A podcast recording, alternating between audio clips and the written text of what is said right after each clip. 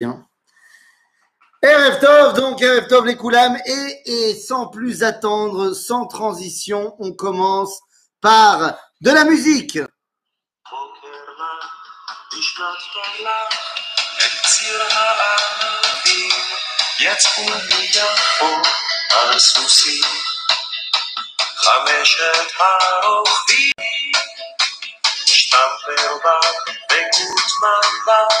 בוקר לך, בשנת תולה, את ציר הערבים, יצאו מיפו על סוסים. חמשת הרוכבים, השתמפר בה וגוטמן בה, וזרח ברנר, ויואל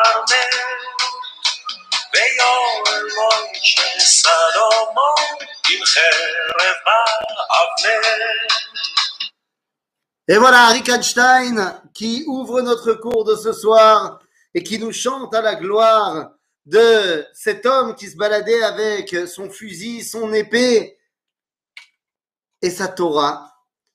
Aujourd'hui, on va parler d'un homme extraordinaire, d'un cavalier au grand cœur, d'un homme qui va être euh, tellement important que personne ne le connaît.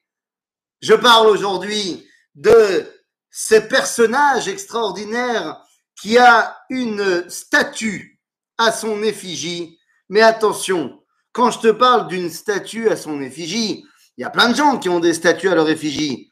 Mais on n'a pas souvent de gens qui ont une statue. Et comment te dire, cette statue-là, elle met en scène un rabbin qu'il est aussi un motard. Alors ça, surtout qu'à son époque, il n'y avait pas de moto. C'est quand même pas mal. Eh oui, les amis, je vous montre ici la statue de l'homme qui va être notre personnage de la soirée. Attention, tenez-vous bien.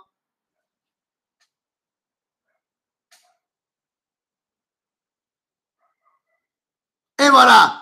Waouh! Aujourd'hui, nous parlons.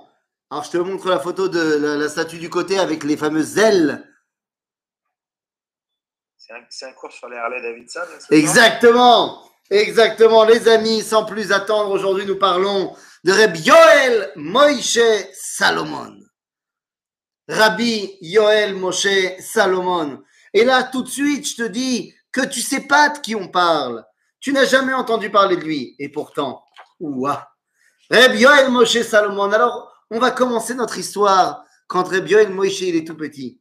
Il est tout petit et quand il est tout petit, il adore une chose. Il adore se retrouver entre les jambes, sur les genoux de son grand-père. Son grand-père, oh là là, mais quel homme Reb Shloime Zalman Tzoref. Rabbi Shlomo Zalman Tzoref, Rabotai. Mais c'est qui ces noms-là? Est-ce que ces noms doivent nous, nous évoquer des choses? Eh bien oui. Rabbi Shlomo Zalman Tzoref, il fait partie des élèves du Gaon de Vilna, de ces fameux élèves qui arrivent en Israël. Il arrive en Israël, Reb Shlomo Zalman Tzoref, tout son, tout son périple pour arriver en Israël, il le raconte à son petit-fils, Rabbi Yoel Moshe. Rabbi Yoel Moshe Salomon, vous allez me dire pourquoi ils n'ont pas le même nom Deux secondes, ça va venir. En tout cas, il adore, il adore le petit Yoel Moshe, écoutez les histoires de papy. Et il a surtout une histoire qu'il adore plus que toutes les autres. Il adore cette histoire-là parce que il sait que ça n'arrivera plus dans, dans, dans, dans l'histoire du peuple juif. Imaginez, est-ce que on connaît des juifs séfarades qui s'habillent comme des ashkénazes Ah bah oui, eh oui, ça on connaît. Ça on connaît, on en voit tous les jours euh, dans toutes les yeshivot. Des mecs qui sont habillés en costume avec un borsalino et qui disent qu'ils veulent pas déroger de ce que leurs ancêtres s'habillaient. Bon, mais l'inverse, est-ce qu'on connaît l'inverse? Est-ce qu'on connaît des juifs ashkénazes qui s'habillent en séfarade? Ah, ça c'est moins connu. Ça c'est moins facile à trouver. Et pourtant, et pourtant il y en a eu. Et pourtant il y en a eu parce qu'il y a eu une époque où, eh bien tenez-vous bien, les ashkénazim n'ont pas le droit d'habiter à Jérusalem. De quoi parle-t-on? Imaginez-vous, si je vous montre ce dessin-là, eh bien, on parle de gens qui ont tous des noms qui terminent en Vitch, en ski, en off, autant te dire, pas vraiment des Marocains du Sud. 1720. À cette époque-là, Rabbi Yehuda Chassid a construit la synagogue de la Khourva. Il a construit la synagogue de la Khourva qu'on connaît au centre de la vieille ville de Jérusalem. Il a emprunté de l'argent aux Arabes, mais le problème, eh bien, c'est que les Arabes, ben, ils ont dit, OK, on a prêté de l'argent, mais on veut récupérer. J'ai dit 1720, c'est 1700 autant pour moi. Ils veulent récupérer l'argent qu'ils ont investi. Et le problème, c'est que juste après l'inauguration de la synagogue de la Khourva, eh bien, Rabbi Uda Chassid meurt. Il meurt euh, de manière assez euh, brusque et personne ne comprend ce qui s'est passé. Seulement la communauté juive de Jérusalem, et donc la communauté ashkénaze qui vient de suivre Rabbi Uda Chassid, qui vient d'Europe de l'Est, eh est complètement perdu, n'arrive pas à rembourser les dettes qu'ils ont envers l'Empire ottoman. Et les Ottomans non seulement vont brûler la synagogue, mais vont décréter qu'à partir de maintenant, tous les Juifs ashkénazes n'ont plus le droit d'habiter à Jérusalem. Reb Zalman Tzoref fait partie de ces Juifs qui arrivent et qui veulent à tout prix habiter à Jérusalem. Comment faire? Les Sfaradim, eux, ils ont leur Bate Knesset. Et eux, ils sont en règle avec les autorités. Donc, les Sfaradim ont le droit d'habiter à Jérusalem. Eh bien, pour la première fois, et peut-être la seule fois de l'histoire, les Ashkenazim vont s'habiller en séfarade, vont apprendre à parler avec l'accent séfarade pour pouvoir rester à Jérusalem. Les vestiges de ça, on les connaît aujourd'hui. Quand vous voyez des chassidim se balader à Mehacharim ou dans la vieille ville, habillés avec euh, une espèce de grande, de grande tunique comme ça, grande redingote, grand peignoir de bain rayé euh, beige et noir, qu'on appelle les Yerushalmim, eh bien en fait, cet habit-là, c'était l'habit des séfaradim traditionnels dans les murailles de la vieille ville il y a 150 ans. C'était un tissu qui venait d'Iran et c'était uniquement les Sfaradim qui s'habillaient comme ça. Les Ashkenazim qui se sont fait passer pour Sfaradim ont commencé à s'habiller comme ça et c'est resté chez certains Chassidim aujourd'hui. Rabotai, Reb eh bien, il n'accepte pas cette situation et c'est lui qui va réunir l'argent pour rembourser l'Empire ottoman, permettre aux Ashkenazim de réhabiter officiellement à Jérusalem et également reconstruire la synagogue de Rabbi Uda Chassid, la synagogue de la Khourva. Autant te dire que le petit Yoel Moshe, qui grandit, je te dis, dans les jambes de son grand-père, eh bien, il entend ces histoires-là tout le temps et il va grandir comme étant un amoureux de la reconstruction. Un amoureux de la construction tout court. Un amoureux de Eretz Israël. Ça, c'est le petit Reb Moïse, Yoel Moïse Slicha, Salomon. Il naît en 1838 et il naît à Jérusalem. Il naît à Yerushalayim, il grandit dans les histoires de son grand-père, dans les histoires de son père également. Son père, eh bien, était ce qu'on appelle un Shadar. Mazé Shadar, Shlucha de Rabbanan. Il était euh, un envoyé des tzadikim de Jérusalem, des rabbanim de Jérusalem, pour aller essayer de récupérer de l'argent pour eh bien, faire vivre le Yishuv Yehudi Be'eretz Israël.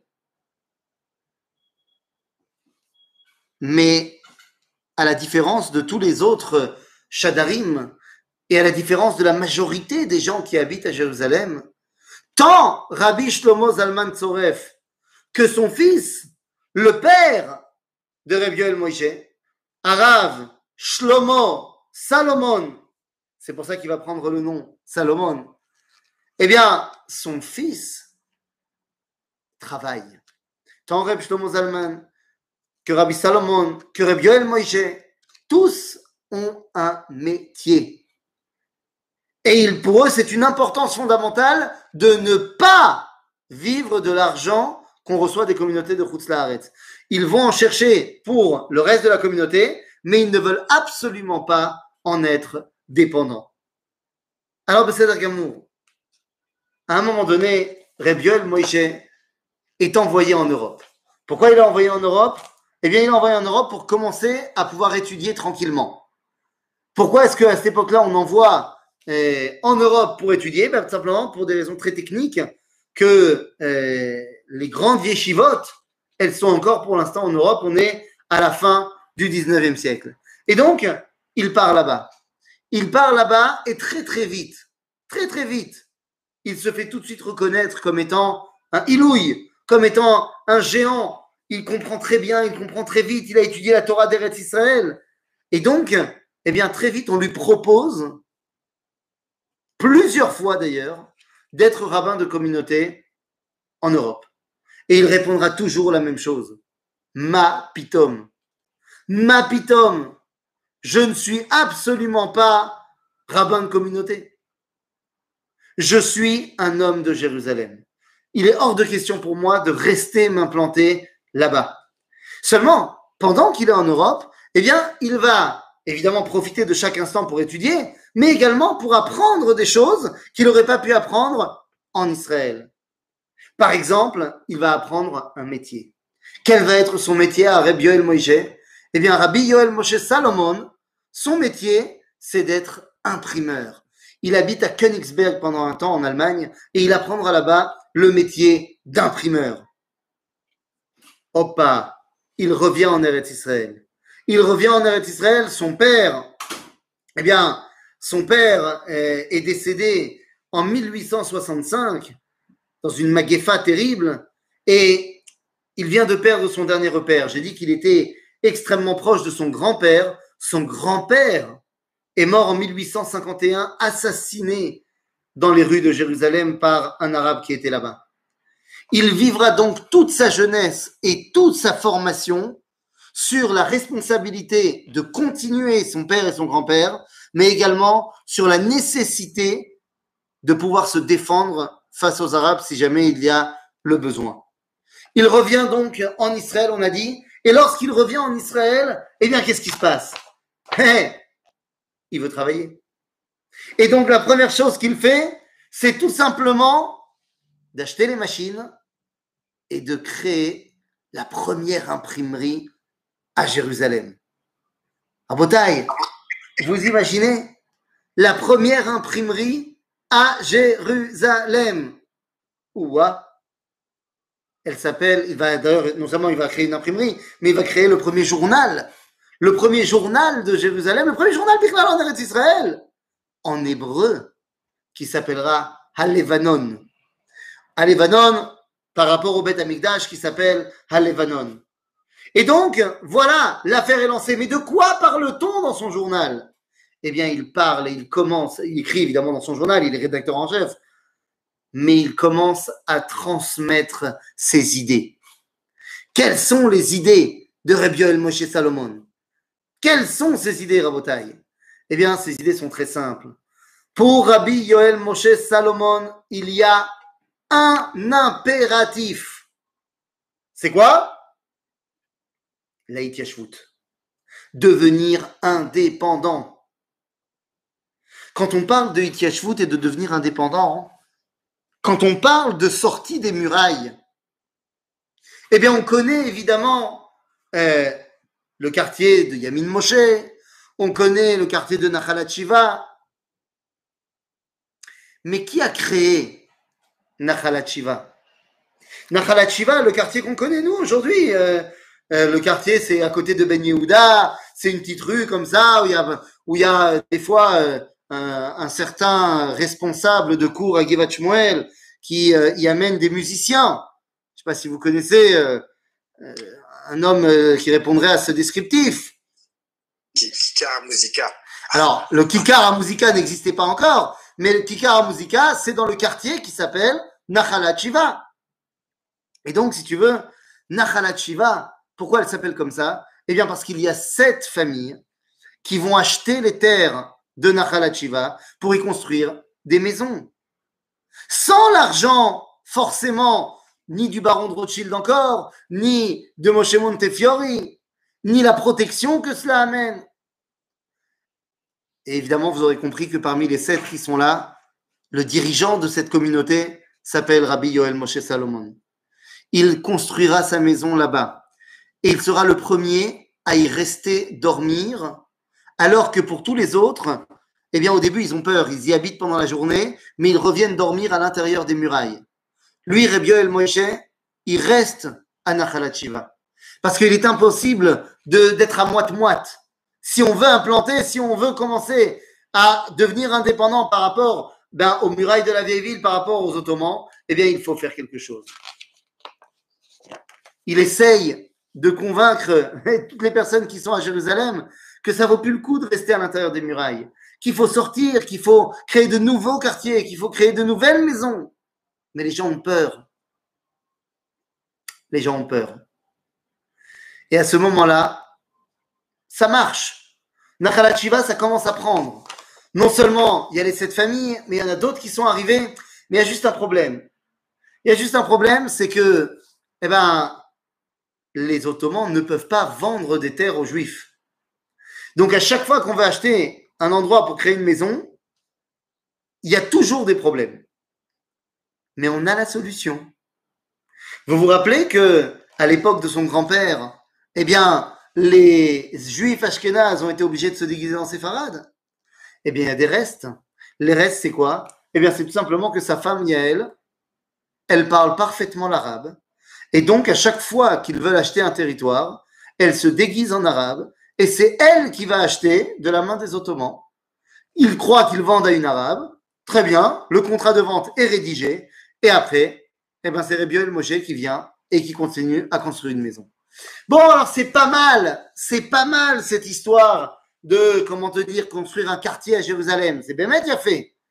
Mais Rabbi Yoel Moshe Salomon, il comprend que ça ne suffit pas. Si on veut véritablement parler de résurrection, Rabotai, si on veut parler de résurrection, eh bien, on ne pourra pas se contenter simplement d'une shruna, d'un quartier à l'extérieur de Jérusalem. Non, non, non, non, non. Il va falloir véritablement prendre notre indépendance. Et pour cela, eh il faut créer une ville autosuffisante. Parce que les gens qui habitent à Nachalat Shiva, ils sont quand même complètement dépendants de la vie quotidienne des murailles de Jérusalem. Donc il dit non, il faut commencer à créer maintenant, ça y est, eh bien, euh, une ville auto-indépendante. À ce moment-là, ils ont un projet. Ils ont un projet. Un projet complètement fou. Que personne, et là je te le dis, personne, le baron de Rothschild, il n'est pas encore là. Et Montefiori, à part ben, les quartiers aux abords de Jérusalem, il n'est pas là non plus. Et donc personne n'y avait pensé parce que c'est pas pensable. C'est absolument, euh, c'est pas jouable, Rabotaille. Et pourtant, Yoel Moshe, lui, il pense que oui, c'est jouable. De quoi je suis en train d'essayer de vous parler? Rabotaille, Rabbi Yoel Moshe Salomon, avec un groupe de quatre personnes, vont récupérer l'argent pour mettre au point ce projet complètement fou. Acheter un territoire où on va pouvoir créer une ville agricole.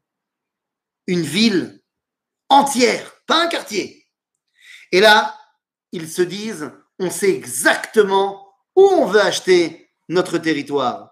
On va acheter les plaines à côté de Jéricho, à côté de Jéricho. Pourquoi ils veulent acheter à Jéricho Pas pour plusieurs raisons. D'abord parce que c'est la première ville dans laquelle Béné Israël sont rentrés en Israël. Deuxièmement, parce que c'est le centre d'Eretz Israël. Troisièmement, parce que c'est à Jéricho que fait référence le livre de Oshéa. Oshéa Navi, lorsqu'il dit Venatatila et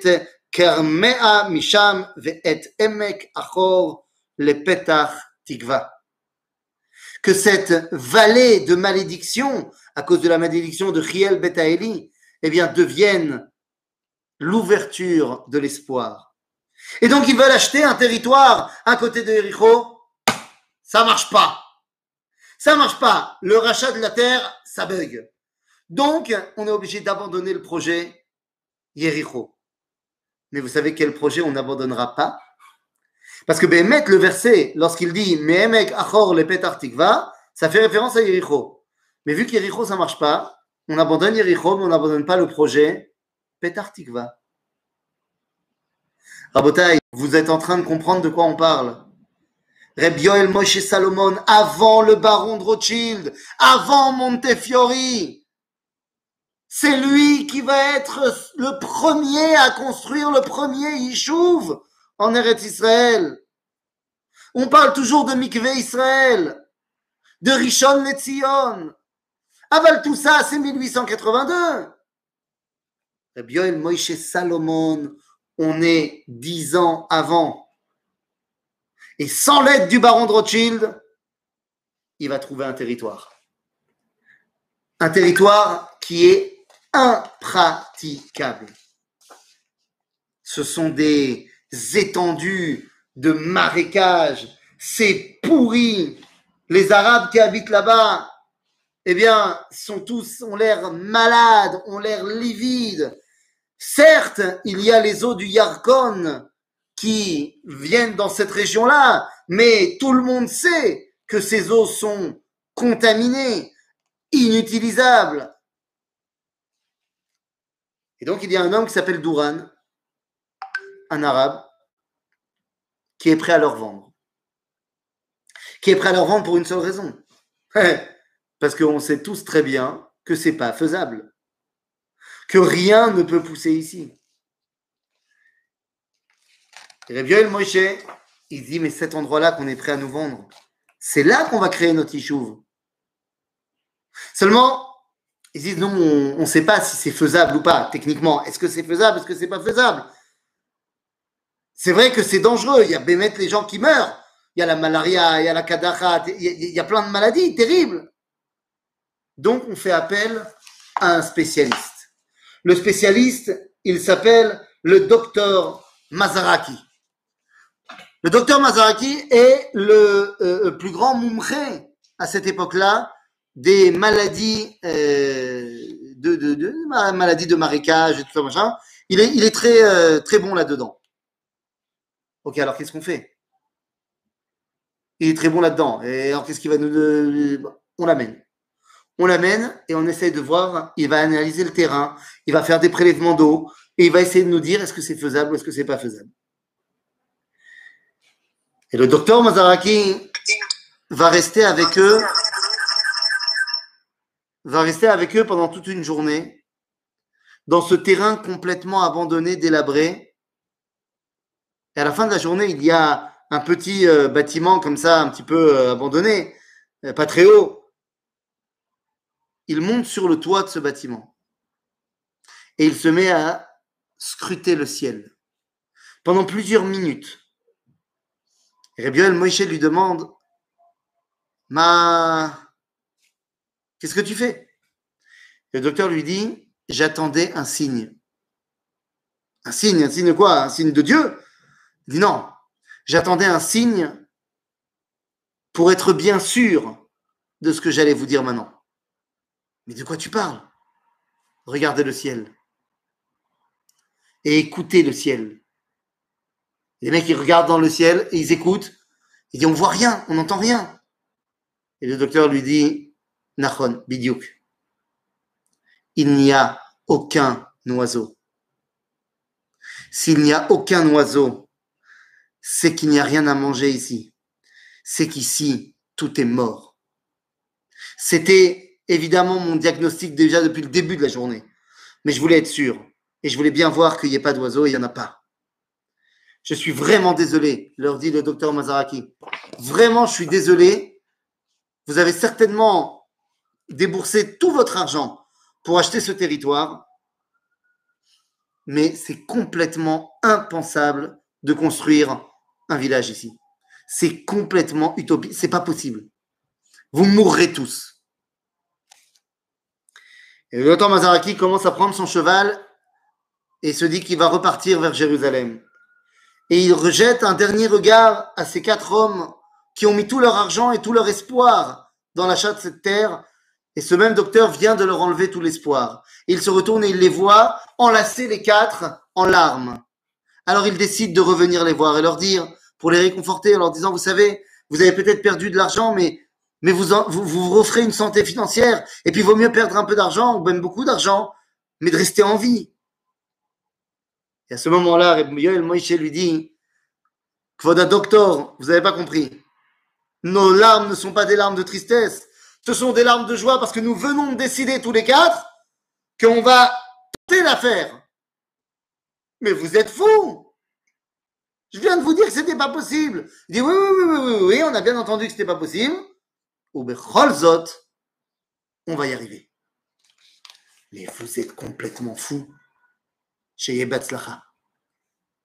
Et Rabbi Moshe Salomon, avec ses quatre amis, ses trois amis, vont commencer l'épopée de celle qui va devenir M à Moshavot, la mère de tous les villages, parce qu'elle aura été la première. La première de tous les villages. Petach, Tikva. Oh, attendez, on n'y est pas encore. Hein. On n'y est pas encore parce que c'est bien beau d'avoir trouvé le terrain, mais là maintenant commence le véritable combat. On parle de Rabbi Yoel Moshe Salomon. C'est un rabbi, c'est un rabbin. Il sait étudier la Torah, il écrit des livres. Non, non, non, non, non. Rabbi Yoel Moshe, c'est un agriculteur. Il n'a jamais appris à être agriculteur. Mais il a tout de suite compris qu'on ne pouvait pas utiliser l'eau du Yarkon. Donc il faut trouver de l'eau douce, potable. Et on va commencer à creuser un puits. On va payer des Arabes pour qu'ils viennent creuser le puits. Eux, ils savent comment faire. Le problème, c'est qu'ils ont creusé déjà sur 12 mètres et ils n'ont pas trouvé d'eau. Or, les puits les plus profonds, à cette époque-là, sont sur 8 mètres. Et ils sont arrivés jusqu'à 12. Mais qui disent aucun rapport, il n'y a pas d'eau. Il n'y a pas d'eau ici, c'est mort. Il fallait juste arriver à 15 mètres. Et lorsque finalement ils arrivent à 15 mètres, ils trouvent de l'eau. Ça y est, la ville peut commencer à naître. Il y a de l'eau. Hein. Mais tu voulais faire une ville agricole, il va falloir commencer à creuser des sillons, à planter des céréales. Tu veux que les gens ils soient autosuffisants, donc tu veux qu'ils vivent, tu veux qu'ils aient de l'agriculture. Mais rien ne pousse sur cette terre à cause de la malaria. Rien ne pousse. La terre a été complètement abandonnée. Et on voit Rabbi Yoel Moshe avec sa grande barbe commencer à pousser l'âne devant lui, la charrue, et on va commencer à creuser des sillons. Et qu'est-ce qui se passe? Qu'est-ce qui se passe? Ça marche. On réussit à planter les céréales et ça pousse. Et tous les Arabes à côté d'eux sont complètement abasourdis. Comment est-ce possible? Sauf que maintenant que ça marche, Jusqu'à présent, les Juifs ne représentaient pas une menace, puisqu'ils essayaient de faire quelque chose qui de toute façon va rater. Mais le problème, c'est que maintenant, ça marche. Et donc, eh bien, va commencer les problèmes. Tous les soirs, eh bien, les Arabes du quartier, de la région, essayent de venir détruire les récoltes juives. Il a encore en tête Reb Yoel Moïse, le pogrom de son grand-père l'assassinat de son grand-père. Il s'en rappelle. Et il est prêt à défendre son nouveau petit village. Et c'est armé de bâtons qu'ils viennent répondre avec tous les hommes du village aux Arabes qui ont essayé de détruire les, les cultures. Et ils viennent et ils les frappent. À Jérusalem, on entend parler de ça et tout le monde dit, mais vous êtes fous. Vous allez vous attirer les foudres du gouvernement. Et Rabbi El Moshe dit, on ne sera plus jamais considéré comme des hommes faibles à qui on doit dicter si on a le droit de se balader avec des drapeaux dans la... Euh, non, non, c'est pas ça. C'est autre chose. Ah, autant pour moi. Je, j'ai bugué. J'ai bugué. Rabbi El Moshe Salomon, il commence à se faire un nom que on ne peut pas embêter ces gens-là. Vaut mieux pas embêter ces gens-là. Et arrive le premier Lel Seder. Ça commence à être viable. Les femmes et les enfants habitaient encore à Jérusalem. Mais là, tout le monde emmène les familles. Vous imaginez? Lel Seder, à Petar Tikva, dans le premier village juif reconstruit. Pas dans les vieilles communautés entre les murailles. Non, non, non le premier village juif. Tout le monde lui dit, mais ça n'arrivera pas, ça ne, marchera pas. D'ailleurs, lui-même, Reb Yoel Moshe, il tombe malade. Il tombe malade de la Kadachat Et à ce moment-là, les médecins lui disent, il faut que tu ailles à Jérusalem pour te soigner. Tu, il n'y a pas assez à manger parce que, oui, ils réussissent à survivre, mais on est ultra dans, dans, il n'y a presque rien. On est au tout début de la ville. Ils sont autosuffisants, donc ils ont un tout petit peu de denrées, mais ils n'ont pas beaucoup à manger. Et Rabbi Moshe qui est malade, il doit reprendre des forces. Il retourne à Jérusalem. Il retourne à Jérusalem, il va reprendre des forces. Mais une fois qu'il a repris des forces, il s'arrête pas. Il s'arrête pas. Avant de repartir à Petar Tikva, il dit bon, euh, il y a une opportunité à Jérusalem. On va acheter un autre territoire. Et boum, avec encore quatre autres personnages, il va créer le quartier de Mea Non, parce qu'on ne s'arrête pas. Et puis finalement, eh bien, on revient à Petar Tikva et ça marche. Et ça marche. Petar Tikva ne fait que grandir. Il y a un nouveau Garim qui arrive et encore des familles. Et cette fois, les femmes et les enfants habitent maintenant constamment à Petar Tikva. Jusqu'à ce qu'on arrive à ce jour incroyable. Ce jour incroyable, ça fait maintenant quatre ans que Petar Tikva est né. Et pour la première fois, Chag Shavuot, Erev Il va y avoir une véritable procession qui va partir de Petar Tikva à Dodan, à pied, jusqu'à Jérusalem, pour arriver à Shavuot et amener les Bikurim à Jérusalem. Il n'y a plus de Beth. Mais pour la première fois, depuis 2000 ans, des Juifs qui ont fait pousser leur récolte de fruits vont amener leurs fruits au Beth Amikdash. Keilu au Beth Amikdash. Et qui est le Juif qui est en tête de la fanfare, vous l'aurez compris, Rabbi Yoel Moshe Salomon. En Malasot. Alors que tout le monde lui dit que non seulement ça ne marchera pas, qu'on l'accuse également d'être responsable de la mort des futurs enfants, de la mort de tous ceux qui le suivraient, parce que non seulement quitter les murailles, mais en plus aller dans un endroit qui est complètement euh, sous le sakana des, maladies, eh bien voilà. Seulement répond à toutes ces accusations Rabbi Yoel Moshe Salomon. Il répond, vous verrez, vous verrez qu'un jour, Rivevot Alfé Israël habiteront à Petar Tikva. Simplement pour que on comprenne deux secondes de quoi on parle. Petar Tikva, aujourd'hui, c'est 250 000 habitants. 250 000 habitants à Petar Tikva. Dix fois Givat Shmuel. Dix fois Givat Shmuel. Et au centre du kikar central de la ville, la statue de Rabbi Yoel Moshe Salomon. Parce que sans lui, il n'y a pas de Petar Tikva. Et tu veux que je te dise mieux que ça? Sans lui, il n'y a pas non plus de Moshavot. Parce que le baron de Rothschild, il accepte d'aider les gens à créer Rishon Netzion, Mikveh Israël, tout, on avait déjà expliqué quand on avait parlé du ravement à l'hiver.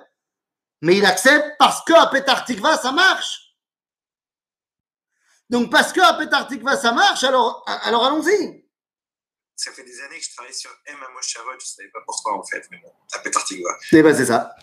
C'est exactement ça. Alors le problème, c'est quoi? C'est que ça ne s'arrête pas là. Rabbi Yoel Moshe Salomon, à un moment donné, va être lui aussi envoyé comme eh, Shadar. Lui aussi va être envoyé, comme son père et son grand-père avant lui, vers les communautés de Laaretz pour récupérer de l'argent. Lorsqu'il arrive là-bas, dans les communautés, il est déjà connu. C'est Rabbi Yoel Moshe Salomon c'est pas n'importe qui, le petit-fils de Reb Shlomo tout le monde le connaît. Et lorsqu'il arrive, eh bien, on va lui dire, euh, tu sais quoi, il y a un endroit qu'il faut que tu ailles absolument visiter. C'est très très important, il y a un endroit, vas-y, vraiment, euh, tu seras pas déçu. Tu seras vraiment pas déçu. Il dit, bon, bah écoute, euh, il y a là, chez Ié, alors où est-ce que je vais?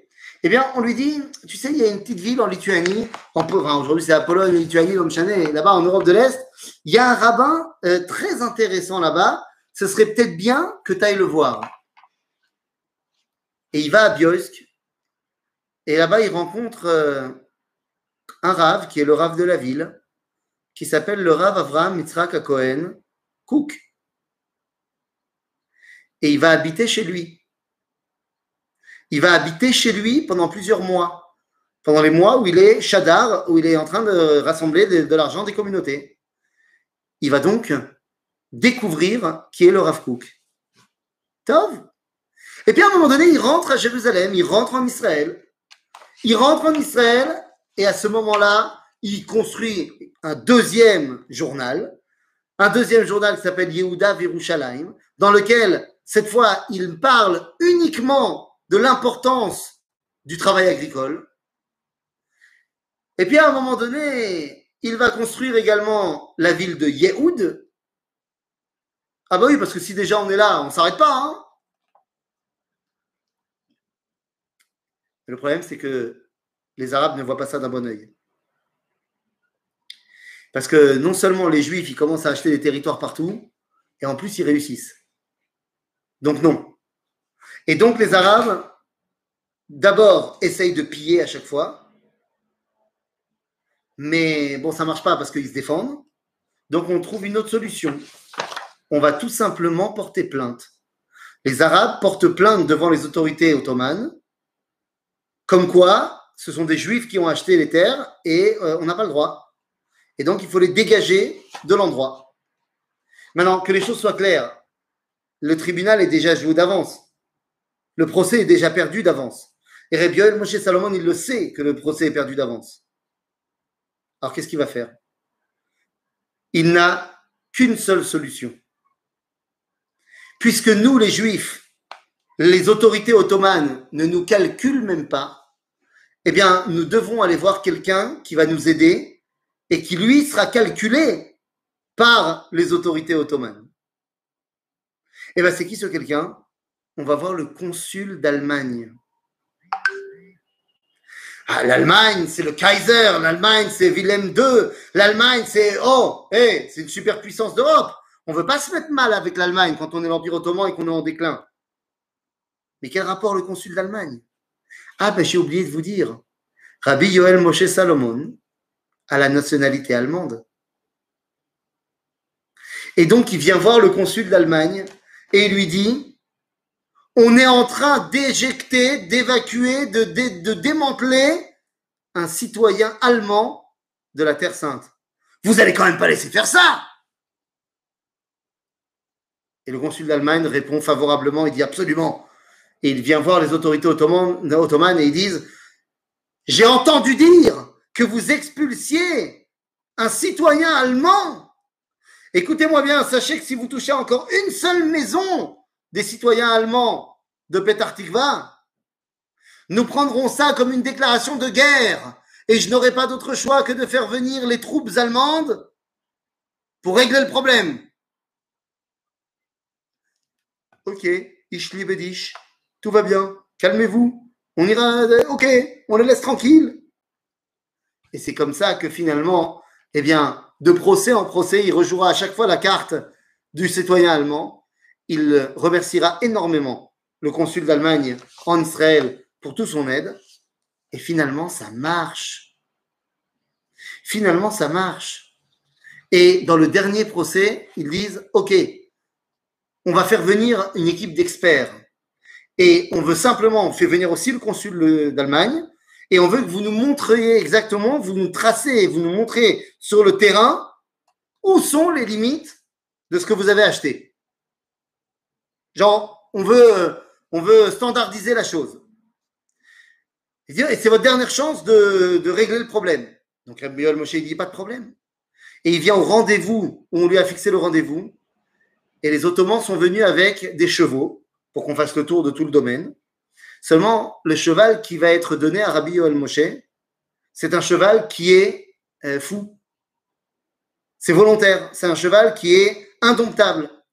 Et donc, lorsqu'il monte à cheval, le cheval s'excite et part au galop dans une autre direction et emmène Rabbi Yoel Moshe très loin.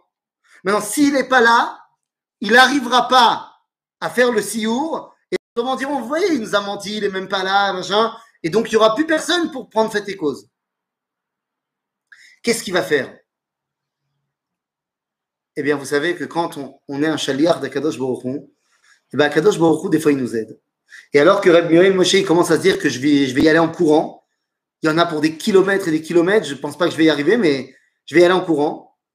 Tout d'un coup, tout d'un coup, il rencontre un, copain à lui qui faisait un, un, tour avec son cheval dans les différents pardécimes. Il lui donne le cheval.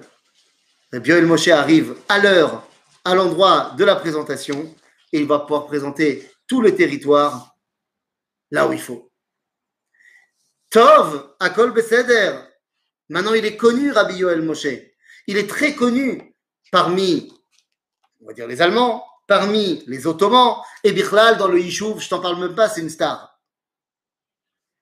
Et il décide, à la fin de sa vie, de faire son dernier grand projet. Maintenant qu'il connaît les autorités, il va pouvoir travailler et les travailler au corps mamache pour que les autorités ottomanes acceptent de délivrer un certificat d'Alia pour celui qui deviendra le premier grand rabbin de Eretz Israël. Oui, vous m'avez compris. C'est effectivement Rabbi Yoel Moshe Salomon qui va tout faire et réussir pour faire venir le Rav Kook en Israël. Après avoir été chez lui pendant quelques mois, il a compris quelle était la grandeur du Rav et donc il se bat et ce sera un de ses derniers combats pour faire venir le Rav à Jérusalem. Lorsque le Rav arrive à Yafo, il sera évidemment parmi ceux qui viennent l'accueillir. Il a déjà une barbe blanche. Et alors que tout le monde connaissait Rabbi Moshe comme étant quelqu'un de soucieux, quelqu'un de, quelqu'un de, j'allais dire, sérieux, c'est peut-être pas le mot, mais, mais, voilà, très Retsini. Voilà, Retsini. Eh bien, lorsque le Rav Kook descend, lorsque le Rav Kook descend du bateau, alors qu'on avait l'habitude de le voir avec cette tête-là, d'un homme sérieux et, et, et Retsini Meod, eh bien, tout d'un coup, les yeux s'ouvrent, les cœurs s'ouvrent, et Rabbi Yoel Moshe se met à danser devant le Rav Kook en disant Zéou, le Rav qui saura apporter la Neshama à ma Petar Tikva est arrivé. Rabbi Yoel Moshe Salomon, le père des Moshavot, si Petar Tikva est appelé la mère des Moshavot, Rabbi Yoel Moshe est sans conteste le père des Moshavot, le rabbi qui a ouvert l'espoir de la résurrection. Chazak ou Baruch? Quelle vie, quelle vie, quelle vie. Et euh, tu, tu nous as un lien